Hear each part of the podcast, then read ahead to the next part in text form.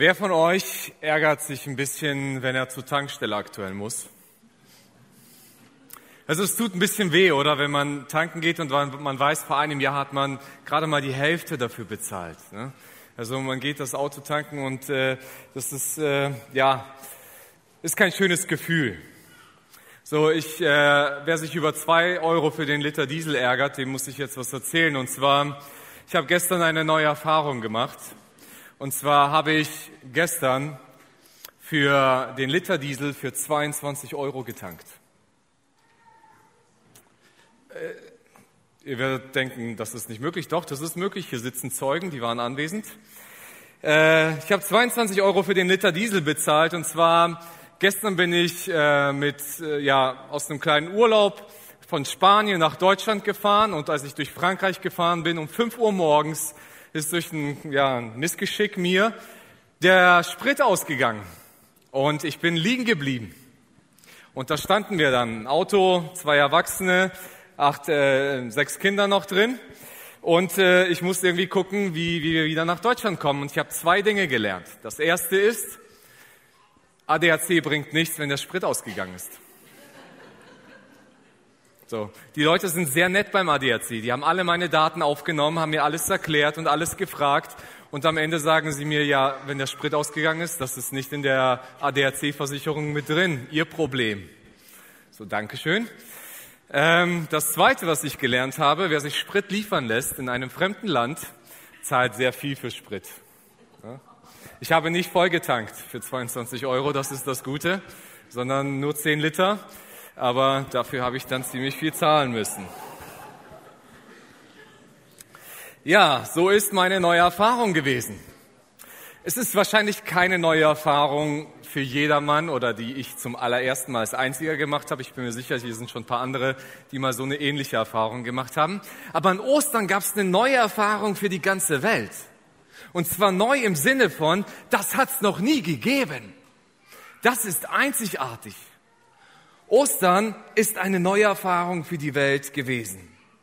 Eine, die, einige Dinge sind passiert, die, die unsere Dimension und unsere Vorstellungskraft sprengen, die einfach nicht in unseren Kopf hineinpassen, weil etwas passiert ist, was wir noch nicht ganz sehen können, aber was schon begonnen hat. Gott besiegt den Tod und die Sünde durch sein eigenes Sterben am Kreuz. Gott stirbt und Gott steht wieder auf von den Toten und zeigt dadurch, dass der Tod seine Macht verloren hat. Und dass die Sünde, die den Menschen davor getrennt hat, auf einmal ihre Kraft verloren hat. Ein neuer Bund wird ins Leben gerufen, und zwar eine neue Beziehung zwischen Gott und dem Menschen, nicht ein Bund der Werke, sondern der Gnade und ein, Bund des Glaubens. Sündige Menschen, die davor unmöglich in die Gegenwart Gottes konnten, können wieder durch Gnade und Glauben in die Beziehung mit Gott treten. Und das ist Ostern passiert. Eine ganz neue Erfahrung, eine ganz neue Situation ist auf einmal passiert. Und dieses Neue macht etwas auch mit uns. Der Mensch, der Gott nachfolgt, wird zu einer neuen Schöpfung. Paulus beschreibt es in 2. Korinther 5, 17. Vielmehr wissen wir, wenn jemand zu Christus gehört, ist er eine neue Schöpfung. Das Alte ist vergangen, etwas ganz Neues hat begonnen. Etwas ganz Neues hat begonnen.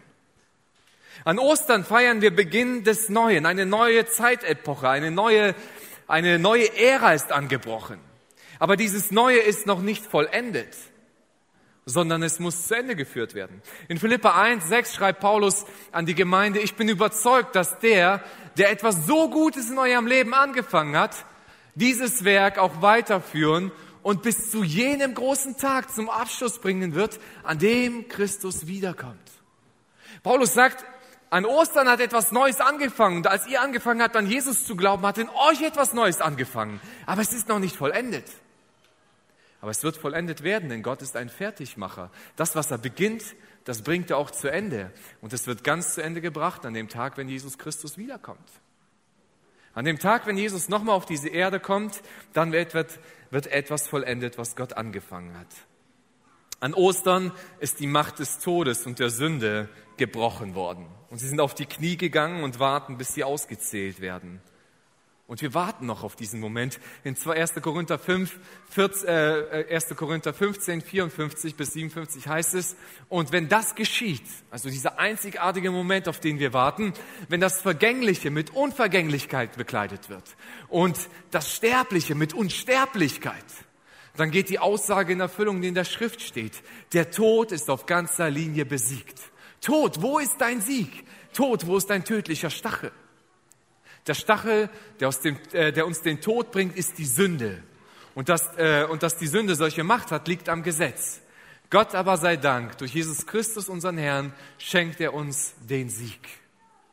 Also wenn das, wenn das eintrifft, wenn das Vergängliche auf, äh, auf das äh, Unvergängliche trifft, wenn, wenn, die, wenn das Unvergängliche einfach drüber kommt, dann passiert etwas ganz Neues, etwas Einzigartiges.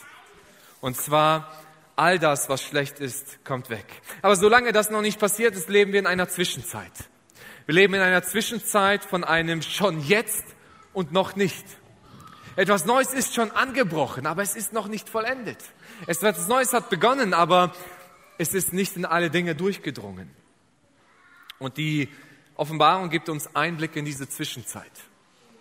In den letzten Wochen haben wir immer wieder von dieser Zwischenzeit gehört, vom Überwinden, von Gerichten, von dem Leid, das in dieser Welt passiert. Und Gott gibt uns einen Einblick äh, in der Offenbarung, äh, was alles mit dieser Welt noch passieren wird. Eine Zeit, die hart sein wird, aber auch eine Zeit, die glorreich sein wird. Eine Zeit des Leidens und eine Zeit der Bewährung, eine Zeit des Kampfes und auch eine Zeit des Sieges. Und am Ende dieser Zeit wird das Neue, das am Kreuz begonnen hat, vollendet werden.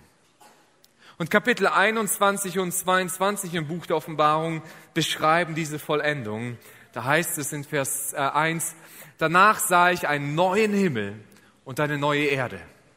Der frühe Himmel und die frühere Erde waren vergangen und das Meer gab es nicht mehr.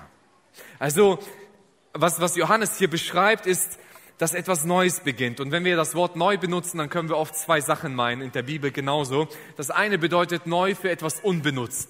Ne? Also es ist neu in dem Sinne, es wurde noch nie für etwas verwendet. Wie ich kaufe mir ein neues Auto. Es ist neu, weil noch keiner damit richtig gefahren ist. Aber es gibt auch das Wort für neu für etwas bisher Unbekanntes. Für etwas, was, was man bis dahin nicht kannte und auf einmal neu kennenlernt, neu sieht, etwas neu entsteht.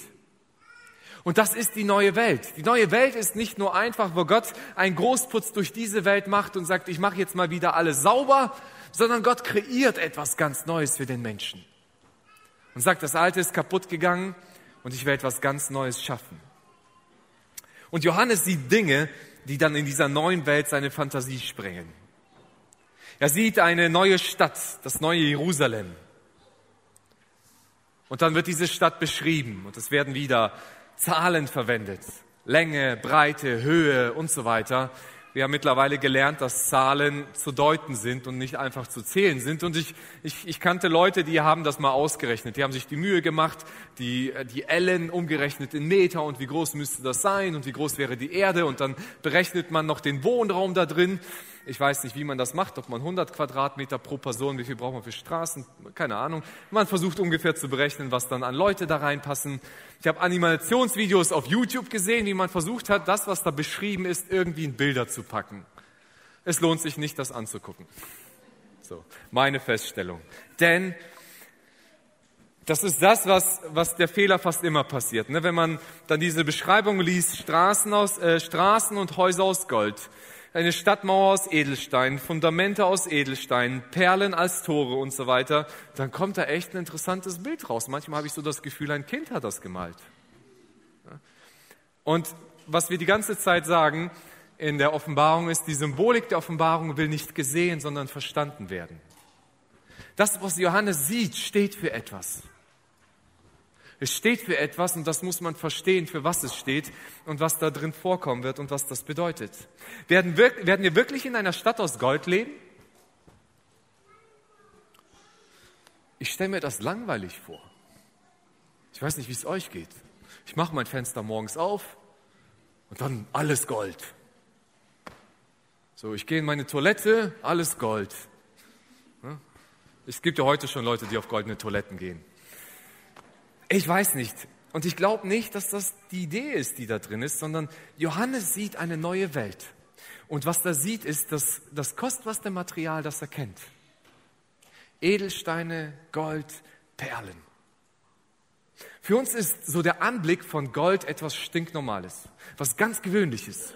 Vielleicht nicht echtes Gold, aber selbst meine Süßigkeiten sind in Gold eingewickelt. Ne? Und dann packe ich das aus und schmeiß das weg. Jetzt stellt euch die Welt von Johannes vor. Ja, wenn du da mal Gold überhaupt gesehen hast, dann war das schon was Besonderes. Und dann Gold zu besitzen ist nochmal was Besonderes. Und Edelsteine zu haben und Perlen zu haben, das ist, das ist außergewöhnlich gewesen. Das gehörte so zu den schönsten Dingen, die man ganz selten irgendwo angetroffen hat. Und jetzt sieht Johannes alles da draus. Und er sagt, wow, das ist ein Anblick, den kenne ich nicht. Es gab keine, keine Goldfarbe, mit der man sich dann Bilder gemalt hat. Und Johannes guckt das an und das ist so das Schönste mit ihm begegnet. Was, was, was Jesus Johannes zeigen will, ist, dass es das Nonplusultra wird, äh, sein wird. Ein besseres wird es nicht geben. Es ist schöner, als du es dir vorstellen kannst.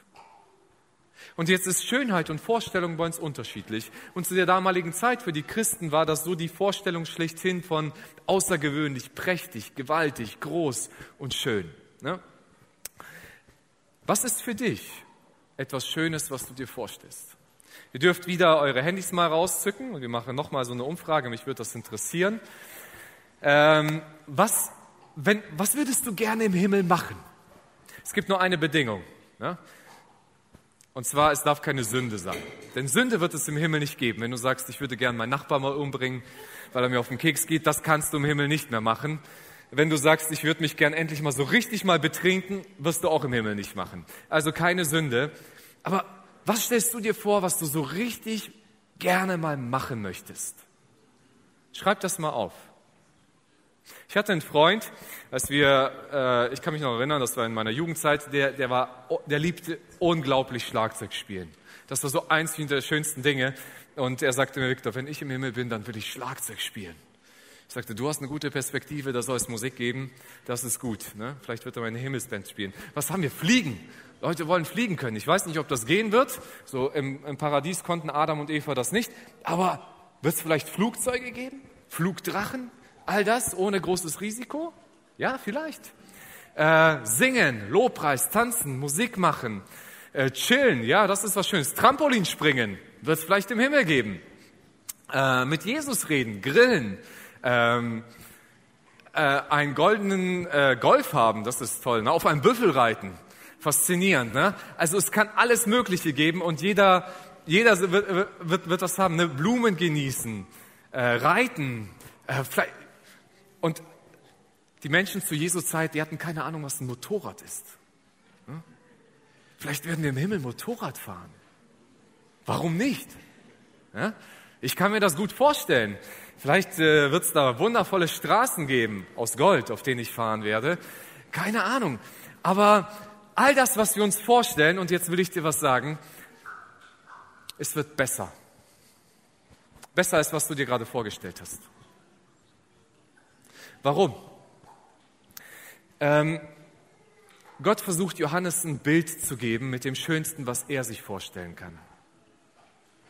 Und jetzt überleg dir mal, du triffst einen Menschen, der das Süßeste, was er in seinem Leben jemals gegessen hat, war eine Möhre. Also Möhren schmecken ja auch süß, wenn sie zumindest nicht irgendwo aus dem Regal kommen und aus irgendeinem Gewächshaus. Dann haben die einen süßen, leichten Geschmack. Und jetzt versuche ich ihm zu erklären, wie Honig schmeckt das geht in seinen Verstand gar nicht rein. Er hat diese Erfahrung noch nie gemacht. Er weiß gar nicht, was es bedeutet. Erklär mal, wie Schokolade schmeckt. Schokolade mit Füllung. Und jetzt versuch ihm mal das zu erklären und du wirst dich fusselig reden und er wird immer noch nicht verstehen, was du gerade meinst. Warum? Wann wird das verstehen? Wenn das geschmeckt hat. Und das ist das Bild, das, das Johannes begegnet. Johannes sieht Dinge und Gott zeigt ihm in seiner Vorstellungskraft so die schönsten Dinge, die er sich vorstellen kann. Aber es wird schöner werden. Weil es gibt viele Dinge, die in seine Vorstellungskraft gar nicht reinpassen. Das Wichtigste an dem Ganzen ist, dass es eine neue Art der Gemeinschaft mit Gott geben wird. Und das ist das Allerschönste an der ganzen Geschichte. Ist für uns manchmal schwer vorzustellen, wie wird das so sein. Aber als Paulus äh, gelebt hat und er hat schon einiges im Leben gesehen, er gehört wahrscheinlich zu einer wohlhabenderen Schicht in, in, in Jerusalem, also er war kein armer Mensch, er hatte ein gutes Leben. Aber nachdem Paulus Jesus begegnet ist, da sagt er etwas sehr Entscheidendes in einem Brief an die Philippa. Und er sagt, wenn ich diese Welt angucke und schaue, was ich alles in dieser Welt habe, dann ist das alles Müll für das, was ich mit Jesus habe. Und er sagt, liebe Leute, Sterben ist mein Le äh, äh, Sterben ist mein, mein äh, Jesus ist mein Leben, Sterben ist mein Gewinn. Er sagt, ich weiß, dass mich so etwas Unglaubliches erwartet. Mich hält nichts in dieser Welt. Es gibt nichts, was mich nur halten würde.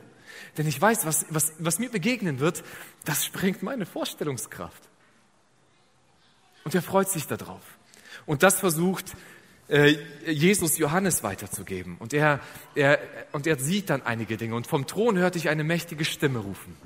Seht, die Wohnung Gottes ist jetzt bei den Menschen. Und wenn die Menschen das hören, seht die Wohnung Gottes. Wohnung Gottes ist äh, die Bezeichnung für die Stiftshütte im Alten Testament gewesen oder dann später den Tempel. Gott sagt, da werde ich wohnen.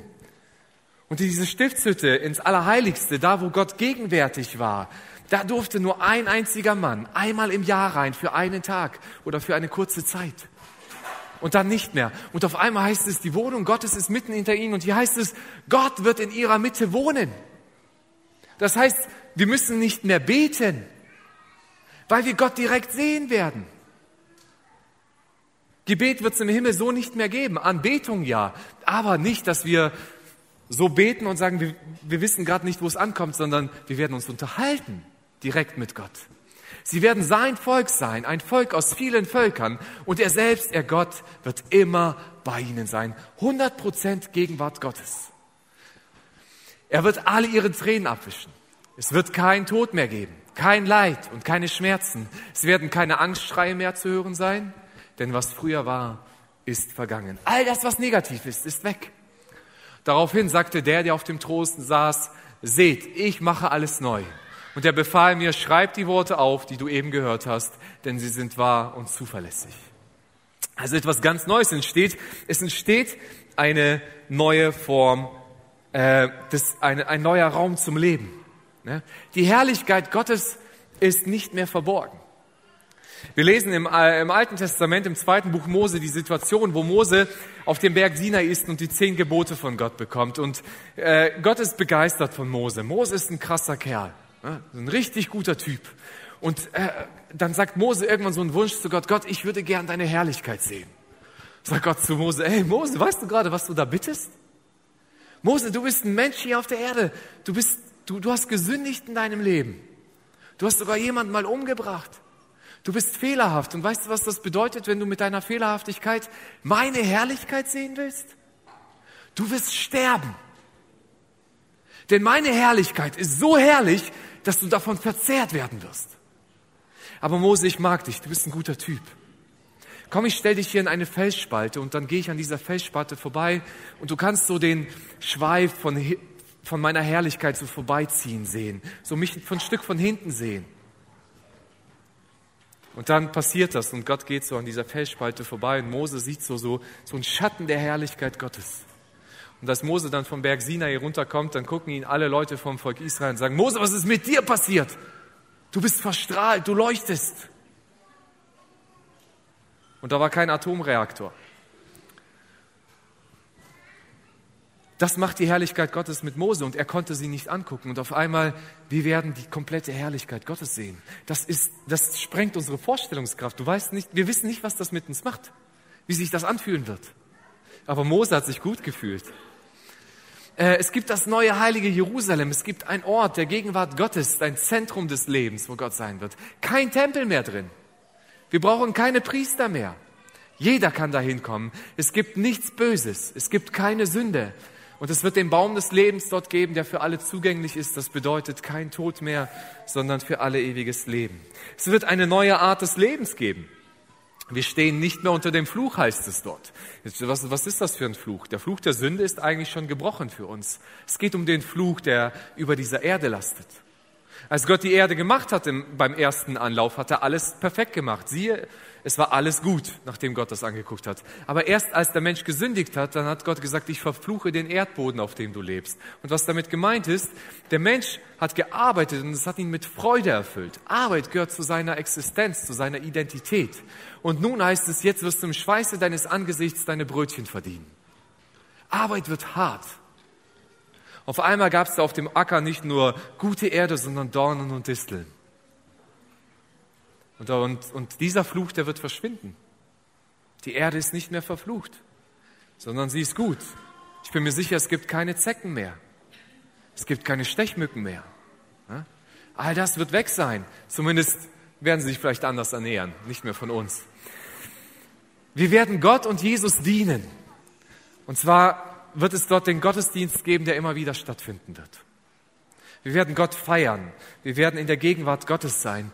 Wir werden Gott direkt begegnen. Das heißt, du kannst deine Fragen Gott stellen. Ich weiß nicht, ob du noch Fragen haben wirst oder wir Fragen haben werden, aber wir werden uns direkt mit Gott unterhalten und wir werden herrschen, heißt es dort. Jetzt kommt die Frage, über wen herrschen wir denn, wenn alle da Kinder Gottes sind? Da gibt es keine Hierarchie, wo wir über andere Menschen herrschen, sondern es ist das Herrschen, was Adam und Eva bekommen haben. Sie sollten sich die Erde untertan machen, sie sollten über die Erde herrschen.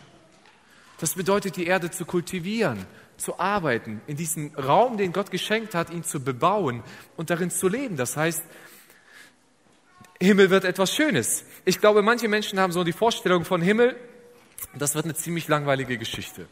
Also wir werden auf Wolken sitzen und Harfe spielen. So, alle Unmusikalischen jubeln gerade innerlich. Ja?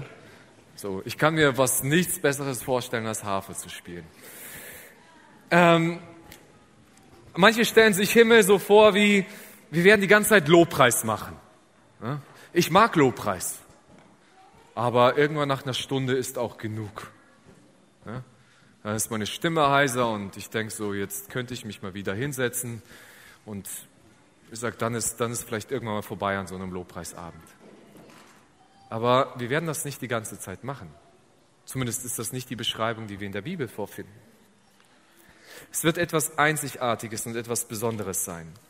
Und äh, manche haben so, ich hatte auch diesen Gedanken, ich, ich habe mir immer den Himmel uniform vorgestellt, so, wir werden alle gleich sein. Aber wenn ich das lese, dann wird das nicht so sein, weil wenn Gott den Menschen hier schon auf der Erde mit unterschiedlichem Geschmack geschaffen hat, mit unterschiedlichem äh, Empfinden von Schönheit, äh, äh, ich mag es nicht glauben, aber ich, es wird Kaffee im Himmel geben. Nicht für mich, aber für andere, denen das schmeckt. Wir werden nicht alle die gleichen Früchte essen und gleich jubeln, das schmeckt alle super, sondern wenn Gott uns hier auf der Erde schon so geschaffen hat, dass dem einen etwas mehr schmeckt wie dem anderen, warum sollte das im Himmel weg sein? Wir werden nicht die gleichen Dinge tun, weil was dem einen Freude macht und ihn erfüllt, erfüllt den anderen vielleicht nicht. Und ich glaube nicht, dass Gott diese Kreativität, dieses Einzigartige, dieses Besondere, dieses Schöne, was er von Anfang an der Schöpfung in den Menschen hineingelegt hat, im Himmel abschaffen wird. Und dass wir auf einmal alle äh, Äpfel mögen werden,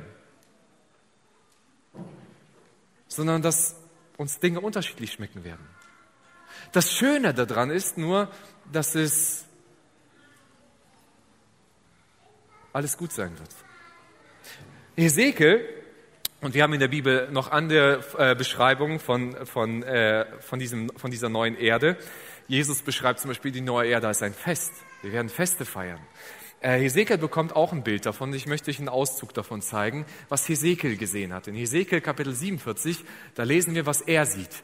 Der Fluss schenkt Leben. Also es ist der gleiche Fluss, der auch in Offenbarung Kapitel 21 beschrieben wird, der durch diese Stadt, durch das neue Jerusalem fließen wird. Er schenkt Leben. Und wo er hinkommt, gedeihen die Tiere und das tote Meer. Rings am Ufer des Meeres stehen Fischer.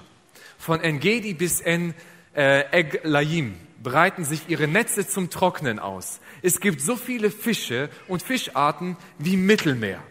Also wenn du einem Israeliten erklären wolltest zu der damaligen Zeit, wo aus Tod Leben besteht, dann sagst du ihm, ey, ich habe einen Fisch im Toten Meer gesehen. Ja? Aber sagt, du bist bekloppt. Ja? Das ist so salzhaltig, da gibt's keine Fische im Toten Meer. Und, und Hesekiel, was er sieht, er sagt, es wird auf einmal Fische geben. Und es wird Fische am ganzen Ufer geben. Also wer mag angeln? Die Angler kommen auf ihre Kosten. Ja? Also die werden da Fische fangen. Ja? Nur in den Sümpfen und den Teichen am Meer bleibt das Wasser salzig, damit aus, daraus Salz gewonnen werden kann. Wozu brauchen wir Salz im Himmel? Fürs Essen, richtig, weil es schmeckt. Eine Suppe mit Salz ist immer viel schöner als ohne Salz. Und deswegen wird nicht Salz ganz abgeschafft werden, sondern wir werden Dinge essen. Die Bäume, die an beiden Ufern des Flusses stehen, sind das ganze Jahr über grün und bringen immerfort Früchte, jeder nach seiner Art. Zwölfmal im Jahr lassen sich frische Früchte von ihnen ernten, denn die Bäume wachsen an dem Wasser, aus dem Heiligtum des, äh, das aus dem Heiligtum des Herrn kommt. Die Früchte dienen als Nahrung und die Blätter als Heilmittel. Also das heißt, wir werden essen und wir werden nicht mehr zwölf Monate warten, bis ich dann Himbeeren essen kann oder bis ich dann endlich wieder eine Mandarine essen kann, sondern die werden zwölfmal im Jahr jedes Mal frisch kommen. Ja, ich weiß, wir können Erdbeeren das ganze Jahr über essen. Aber wir wissen alle, wie diese Erdbeeren schmecken, wenn du sie kaufst, oder? Ja? Immer dieses Risiko, kaufe ich diese Erdbeere und sie wird schmecken oder nicht. Ich liebe Himbeeren. Aber nicht alle Himbeeren schmecken, die ich im Kaufland kaufe. Das Schöne ist, wenn, wenn wir da sein werden, du pflückst Himbeeren und du weißt, sie werden schmecken. Das ist das Geniale. Und, und Hesekiel bekommt dieses andere Bild von dieser neuen Welt. Und er bekommt es anders beschrieben wie Johannes. Und das ist das Schöne daran. Wir werden arbeiten und uns an schönen Dingen erfreuen. Kein Leid, kein Schmerz, kein Tod. Aber wir müssen auch realistisch sein. Diese neue Welt ist nicht für jedermann. Sondern immer wieder hieß es durch die Offenbarung, wer überwindet, wer am Glauben dranbleibt bis zum Ende, der wird in diese neue Welt hineinkommen. Diese neue Welt funktioniert nur durch Jesus. Jesus sagt einmal selbst, niemand kommt zum Vater, der in dieser neuen Welt herrschen wird, als nur durch mich. Es gibt keinen anderen Weg vorbei als durch Jesus. Und ich weiß nicht, wo du gerade stehst. Vielleicht hast du Jesus noch nicht in deinem Herzen. Vielleicht hast du Jesus noch nicht in dein Leben hineingelassen. Ich muss dir sagen, diese neue Welt steht dir leider nicht offen. Aber das Schöne ist, ich darf dir die Einladung aussprechen in Gottes Namen. Du darfst in diese neue Welt. Und Gott gibt dir dieses Angebot, in diese neue Welt hineinzukommen. Es ist nicht eine neue Welt der Leistung, die du dir verdienen musst, sondern es ist etwas, was Gott dir schenkt, was Gott dir gibt. Du darfst es als Geschenk annehmen. Das passiert durch unseren Glauben, indem wir ein Gebet sprechen und Gott in unser Leben hineinlassen. Aber nicht nur dieses eine Gebet zu sprechen, sondern indem wir unser Leben Jesus abgeben und er darüber herrschen darf. Indem wir ihm gehorsam sind und ihm nachfolgen. Und dann bekommen wir diese Einladung in diese neue Welt. Aber es ist eine Reise.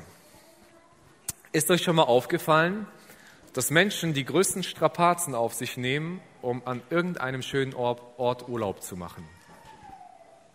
Ja? Also es gibt Leute, die setzen sich in so eine Sardinenbüchse von Flugzeug, wo man gerade so viel Privatsphäre hat, für locker 24 Stunden, weil man 16.500 Kilometer fliegen muss.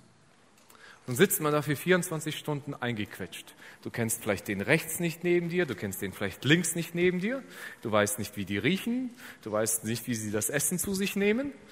Wenn du nicht selbst für Essen gesorgt hast, dann lass dich überraschen, wie das schmecken wird. Wenn du Glück hast, hat jemand neben dir irgendeine Reisekrankheit oder ihm wird übel. Ja? Äh, ich hatte das Glück, einmal in die USA zu fliegen und ziemlich nah bei mir saß eine Frau mit einem kleinen Baby. Das hatte keinen Spaß am Flug. So, und trotzdem würde ich immer wieder so eine Reise machen. Wir waren jetzt, äh, ich habe euch vorhin erzählt, ich war in Spanien. Wir sind letzte Woche Freitag, oder ist eine Gruppe von Männern, dahin gefahren. Wir sind dann zusammen zurückgefahren. Ich bin nachgeflogen.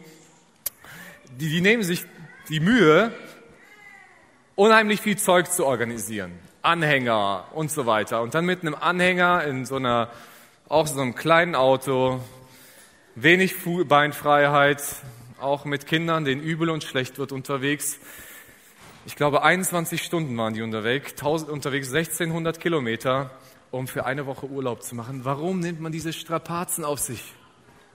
Wer macht das freiwillig? Wir nehmen Anstrengung auf eine lange Reise auf uns, weil wir uns einen schönen, eine schöne Zeit an einem besonderen Ort verbringen wollen. Wir wissen, die Reise ist es wert für das, was mich erwartet. Und das ist das, was die Offenbarung uns weitergeben will. Das ist das, was Jesus weitergeben will. An Johannes in der Offenbarung, der will die Christen ermutigen und sagen, Leute, die Reise ist es wert, die ihr jetzt durchmacht, denn das Ziel ist grandios. Ja, keiner hat Lust auf so eine Art und rei äh, zu reisen vielleicht. Aber es lohnt sich. Genauso wie der Weg zum Kreuz die Reise Jesu war. Aber er das Ziel gesehen hat, den Menschen mit sich zu versöhnen. Und er diesen leidvollen Weg, diese Reise auf sich genommen hat, diesen Weg der, ja, der Hinrichtung, den er gegangen ist weil er wusste, es lohnt sich für den Menschen zu sterben, damit er wieder in Gemeinschaft mit mir treten kann, ist Jesus diese Reise gegangen. Er hat das Ziel gesehen. Und genauso ist es die Einladung für uns, das Ziel nicht aus dem Blick zu verlieren. Jesus lädt dich ein in diese Reise. Das Ziel, die Ewigkeit bei Gott zu verbringen, denn es lohnt sich. Aber es ist oft keine einfache Reise. Die Bibel beschreibt das oft als den guten Kampf des Glaubens. Wer siegen will, hat eine Herausforderung oder einen Kampf. Und meine Frage an dich ist, was ist dein Kampf, den du gerade zu kämpfen hast? Vielleicht ist dein Kampf, dass du durch irgendein Leid durchgehst. Vielleicht sitzt du hier im Gottesdienst und du gehörst zu den Menschen, die gerade geflohen sind, weil du aus einem Kriegsland kommst. Vielleicht sitzt du hier, weil du deine Familie verlassen musstest. Vielleicht sitzt du hier mit deinem Kind und dein Ehemann ist gerade nicht da und muss irgendwo kämpfen. Vielleicht äh, erlebst du irgendwie persönliches Leid durch Krankheit und du sagst, ich habe eine Krankheitsgeschichte, ich wünschte, ich wäre tot. Vielleicht gehst du durch irgend so ein Leid durch und du merkst, ey, das, das ist einfach hart, das tut weh, es ist anstrengend. Vielleicht gehst du durch psychisches Leid durch was manchmal noch anstrengender ist, wenn man durch Depression geht und, und, und das ganze Leben nur grau und trist ist und man keinen kein Blick der Hoffnung hat und denkt sich, das ist so anstrengend. Vielleicht gehst du durch Einsamkeit, weil du dir endlich eine Beziehung wünschst oder Menschen nahe bei dir haben möchtest und du fühlst dich innerlich verlassen und leer. Ich weiß nicht, was dein Kampf gerade ist. Vielleicht gehst du durch irgendwelche Versuchungen durch und sagst, ey, das Nachfolge ist gerade für mich so schwer. Ich kämpfe diese, gegen diese Versuchung, die mich zum Fall bringen wird. Und das ist so anstrengend, dagegen zu kämpfen. Und das fällt mir so schwer, meine Beziehung zu Jesus zu leben. Vielleicht erlebst du gerade Angriffe, wo der Satan dich angreift, weil er einfach dir ständig Steine in den Weg legt. Vielleicht weil du Arbeitskollegen hast, die dich mobben, weil du äh, weil du Menschen hast, die dich wegen deinem Glauben diskriminieren, weil du vielleicht einen Ehepartner hast, der, der dich ständig fertig macht, weil du an Jesus glaubst. Vielleicht hast du Eltern, die dich verstoßen haben, weil du Jesus nachfolgen willst. Vielleicht ist dein Kampf aber ein ganz anderer. Vielleicht ist dein Kampf der Kampf der Selbstzufriedenheit. Mein Leben ist so schön. Mein Leben ist so toll. Ich brauche den Himmel gar nicht. Ich bin nicht krank, ich leide nicht und so weiter. Ich habe Geld, meine Arbeit macht mir Spaß, mir geht's gut. Also von mir aus könnte Jesus noch lange, lange warten, bis er wiederkommt. Du lebst in dieser Selbstzufriedenheit und denkst du, das reicht mir. Aber was dir dann vielleicht abhanden gekommen ist, deine Leidenschaft und deine Liebe zu Jesus, weil du dein Leben mehr liebst, als du Jesus liebst. Und da steckt eine große Gefahr drin. Denn das könnte dir vielleicht deine Karte in den Himmel verschließen. Vielleicht hast du faule Kompromisse eingegangen. Vielleicht besorgst du dir Geld auf eine Art und Weise, wie du es nicht machen solltest. Vielleicht lebst du dein Leben in Sünde, wie du es nicht tun solltest. Was ist dein Kampf, den du zu kämpfen hast? Ich habe drei gute Nachrichten für dich, die wir aus der Offenbarung mitgenommen haben. Die erste Nachricht ist, Jesus ist mit dir, wenn du auf dem Weg in, dieses, in diese neue Welt bist. Wir haben das immer wieder in der Offenbarung gehabt, in Kapitel 2 und 3. Da beschreibt Jesus, ich bin mittendrin in meiner Gemeinde. Ich bin nicht weit weg und gucke vom Himmel zu, was meine Gemeinde macht. Ich bin bei jedem Einzelnen, der mir nachfolgt. Ich bin in dieser Welt. Auch wenn ich Jesus nicht sehen kann, auch wenn ich ihn nicht spüren kann, ich weiß, Jesus ist da.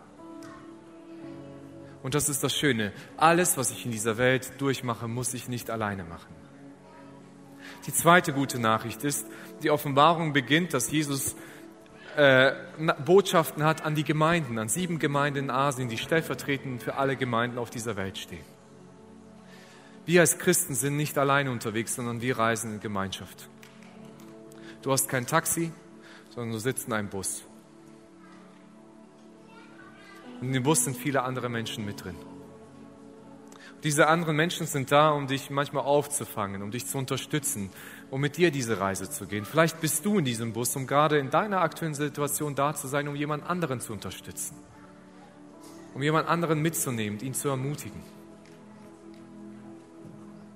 Das ist das Schöne, wie Reisen in Gemeinschaft. Daher lasst uns nicht so tun, als ob wir in einem Taxi sitzen und so denken, als ob ich alles alleine hinbekommen muss, als ob ich alles alleine machen muss, sondern wir sind in Gemeinschaft unterwegs. Die, die, gute, äh, die gute dritte Nachricht ist, denke immer wieder an das Ziel.